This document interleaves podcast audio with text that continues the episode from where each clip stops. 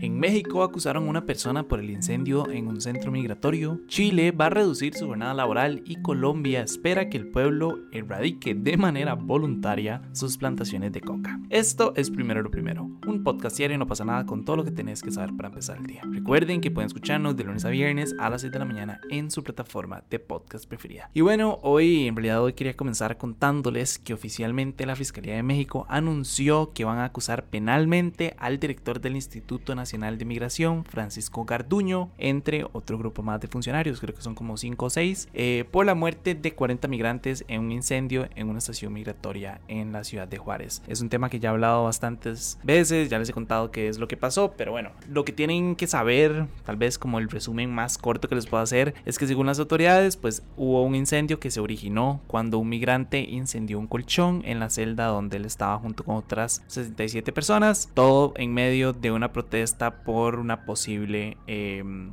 deportación, o sea, que habían anunciado que lo que probablemente le iban a deportar. La persona pues empezó a hacer una pequeña protesta que se salió de control, incendió un colchón y bueno, resultó en la muerte de estas 40 migrantes. Se supone que no los pudieron sacar de la celda porque la persona que tenía la llave no, eh, no estaba en el lugar. Entonces, o sea, ha sido todo un desastre, ¿verdad? Eh, en el incendio específicamente murieron 6 hondureños, 7 salvadoreños, 18 guatemaltecos, 7 venezolanos y un colombiano. Entonces, bueno, pues ha habido todo un tema sobre quién había sido los culpables, si se puede responsabilizar al, eh, responsabilizar perdón, al Instituto Nacional de Migración, si era culpa de la compañía de seguridad, si era culpa de la persona que inició el incendio, ¿verdad? Em, y nada, entonces han estado con este debate y lo que les estaba contando es que en un comunicado se anuncia pues que Garduño incumplió con sus obligaciones de vigilar, proteger y dar seguridad a las personas e instalaciones que están a su cargo, ya que a final del día pues la función del instituto es, y la ejecución, control y supervisión de todas las políticas migratorias en el ámbito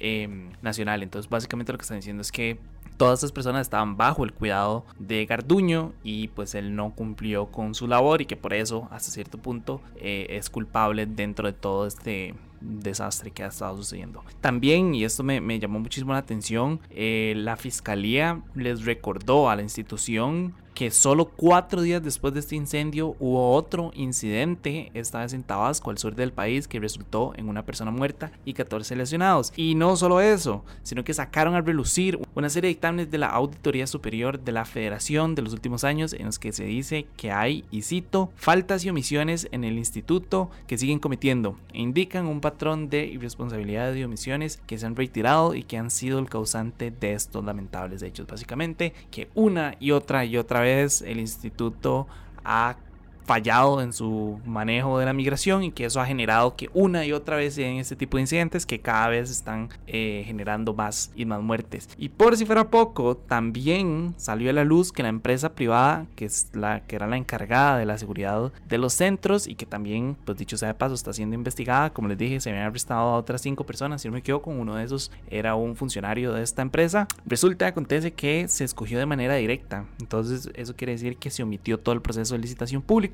resultando casi en el doble del costo. Básicamente lo que sucede aquí en Costa Rica, que escogen a las empresas a dedo, el proceso de licitación se lo pasan por allá, ¿verdad? Y a final de cuentas lo que hacen es beneficiar a un grupo muy pequeño por un costo que es el doble de lo que pudo haber costado, no sé, digamos, en el ámbito público con cualquier otro tipo pues, de empresas. Ahora, tal vez para contarles como di, lastimosamente sobre los muertos, em, el Estado mexicano acaba de anunciar que 23 de los cuerpos, 17 guatemaltecos y 6 hondureños ya salieron de la ciudad de Juárez en camino a ser repatriados. Y bueno, repatriados significa que los van a devolver a su país, ¿verdad? Para que se celebren todas las obras fúnebres y todo lo que hay que hacer, ¿verdad? El, funeral, etcétera, etcétera. Y pues sí, tal vez, bueno, esto es nada más como lo que está pasando del lado de la frontera mexicana. En el lado gringo, el secretario de Seguridad Nacional estadounidense acaba de anunciar que ellos están buscando vías seguras para que los migrantes puedan cruzar el continente, pero que, eso sí, lo dejo muy claro, tienen que llegar por la vía legal o los van a devolver.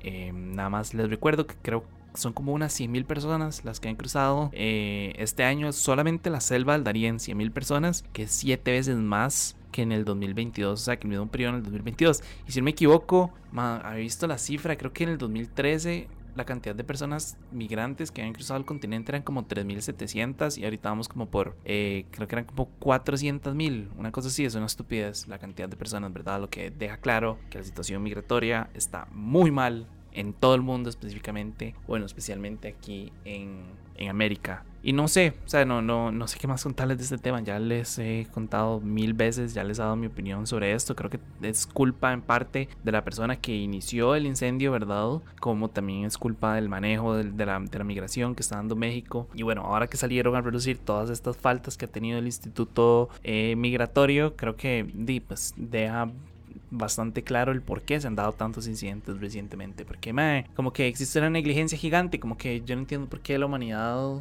como que nos regimos bajo este sistema que decimos que los migrantes no son personas. No se han dado cuenta, pero la gente normalmente ve a los migrantes como hacia abajo, eh, con asco incluso. Y pues obviamente personas así dentro del Estado que se supone que son los que tienen que manejar em, o garantizar la seguridad de estas personas y al final obviamente no lo están haciendo porque también les vale, honestamente les vale verga. Entonces eh, es una situación difícil, ¿verdad? Es como un círculo vicioso porque no hay cambios, pero nadie les pone una pausa y después vienen más incidentes y luego sale a relucir y así. Pero bueno, en otros temas, el Congreso chileno aprobó una ley para reducir la semana laboral pasando de 45 horas a 40, que yo sé que no suena como mucho, pero son 5 horas menos de trabajo. Eh, este proyecto fue presentado por el Partido Comunista y a pesar de haber tenido muchísima oposición de casi que todas las partes, la Cámara de Diputados tomó la decisión de aprobar el proyecto con 127 votos a favor, 14 en contra y 3 abstenciones. El siguiente paso es que la ley sea eh, promulgada por el presidente Gabriel Boric y pues se va a implementar de manera gradual a lo largo de 5 años. Eso quiere decir que en un año la jornada va a bajar a 44 horas, luego a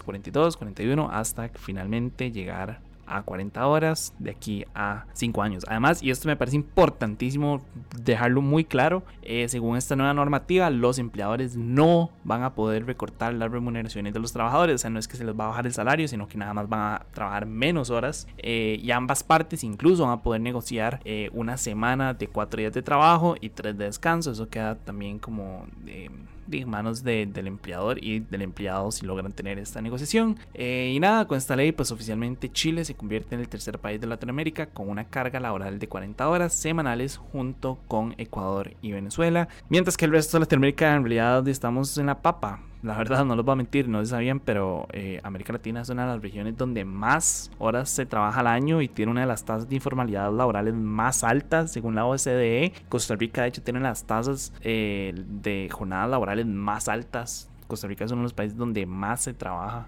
Eh, y no solo en Latinoamérica, sino que en el mundo. Entonces, sí, no sé, a mí, honestamente, yo me he dado cuenta que no se necesitan tantas horas para lograr las cosas. O sea, porque yo he visto que el argumento de todo el mundo es como, no, es que menos horas significa que vamos a tener que hacer más trabajo. O bueno, ahora la gente estúpida, ¿verdad? Con la jornada esta que se estaba intentando pasar en el, en el país, la de 4-3, que las jornadas sean de 12 horas, es como me... Bueno, no, no sé si son de 12 horas, la verdad, pero con puntos que la gente está diciendo como, no, es que ahora hay que trabajar 12 horas, porque entonces no se va a poder hacer el trabajo y no sé qué. Y es como, me, sí se puede hacer. O sea, vieran que, que sí se puede. Si uno se sienta y uno es como me... Les voy a contar una vara como muy personal. A mí, yo a veces me siento digo como, más que, que, que, duro, ¿verdad? Como pasar tantas horas trabajando y, y... O sea, como que me siento que la vida es más que trabajar la verdad. Siento que la vida es más que trabajar, la vida también disfrutarme. No es pasar todo el día sentado frente a una computadora o no sé, haciendo lo que tengan que hacer y a las 6 de la noche apagar y después irse y meterse a su cuarto a ver Netflix y después dormirse y después levantarse y luego agarrar el carro, ir al prete y luego trabajar y luego regresar a la casa, comer, ver Netflix. O sea, no es, eso no es vivir. O sea, tal vez para muchas personas como yo, pues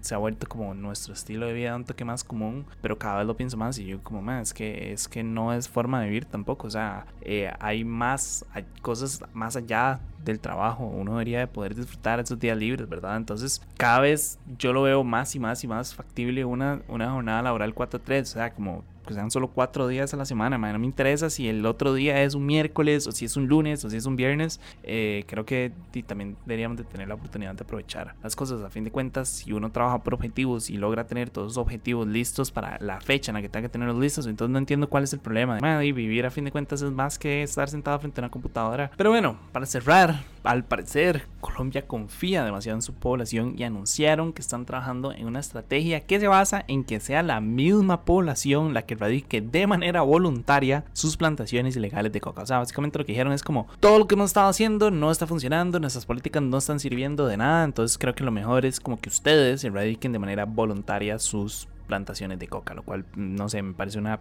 propuesta estúpida. O sea, lo que le están dando a cambio es que se van a ofrecer como ciertos acuerdos territoriales que sustituyan estos cultivos con otros, también con tierras, con proyectos económicos, reforestación de la selva, no sé, como diferentes cosas, a cambio de que las personas erradiquen sus plantaciones de coca. Lo cual, repito, no sé, me parece estúpido, porque no sé si ustedes saben, pero en Colombia hay al menos, al menos 204 mil hectáreas sembradas de coca. Entonces, según ellos, si la población decide erradicar de manera voluntaria todas estas plantaciones, se podría disminuir casi a la mitad la cantidad de hectáreas que hay en todo Colombia. Lo cual, o repito, es que me parece estúpido. O sea, si yo estoy teniendo un beneficio económico de eso y de hecho, creo que la mayoría de estas plantaciones están en zonas bastante vulnerables, donde hay muchísima pobreza. Entonces, si mi plantación ilegal es lo que me está dando de comer mes a mes, ¿por qué putas yo voy a destruir mi plantación para ir a sembrar, no sé, papas? ¿Saben? O sea, eso, eso es lo que no. Ahí es donde no me calza eh, el tema. O sea, creo que, creo que están creo que son demasiado como ingenuos en pensar que realmente la población va a dejar de cultivar la coca nada más como porque se lo están pidiendo de manera bonita. Así no funciona. Así no funciona la sociedad, así no funcionan las personas. Hay demasiados intereses de por medio y obviamente nadie, bajo su sano juicio, si está teniendo un negocio que le está funcionando y que le está generando eh, una remuneración económica o que le está permitiendo vivir, nadie va a decir como, ah, sí, mira, ¿saben qué? Voy a quemar toda mi plantación de coca para que me peguen, no sé, para que me siembren un par de árboles. Es que, no sé, no, no, a mi cabeza no tiene sentido, pero también entiendo que ya Colombia llegó a un punto en el que están como desesperados porque son demasiadas plantaciones de coca. Eh, las políticas que han intentado implementar, como les dije, no, no han servido para nada, no han logrado erradicar en lo más mínimo. Pero bueno, eso fue todo por hoy. Su apoyo hace posible primero lo primero. Recuerden que pueden apoyarnos en patreon.com slash no pasa nada oficial. Y para los que nos están escuchando por Spotify, quería preguntarles, ¿a ustedes les gustaría ver jornadas de 40 horas en sus países? ¿Sí o no? A mí obviamente me encantaría, creo que también depende mucho del tipo de ley que se quiera aprobar, ¿verdad? No como la estupidez de ley que se quería aprobar acá en Costa Rica, eh, que a fin de cuentas nada más era como brete un día menos, pero más horas al, en los siguientes días. Entonces, mm, siento que no tiene ningún sentido. Entonces sí, me gustaría obviamente tener que trabajar menos. Creo que nadie se opondría a eso. No, mentira, claro que sí.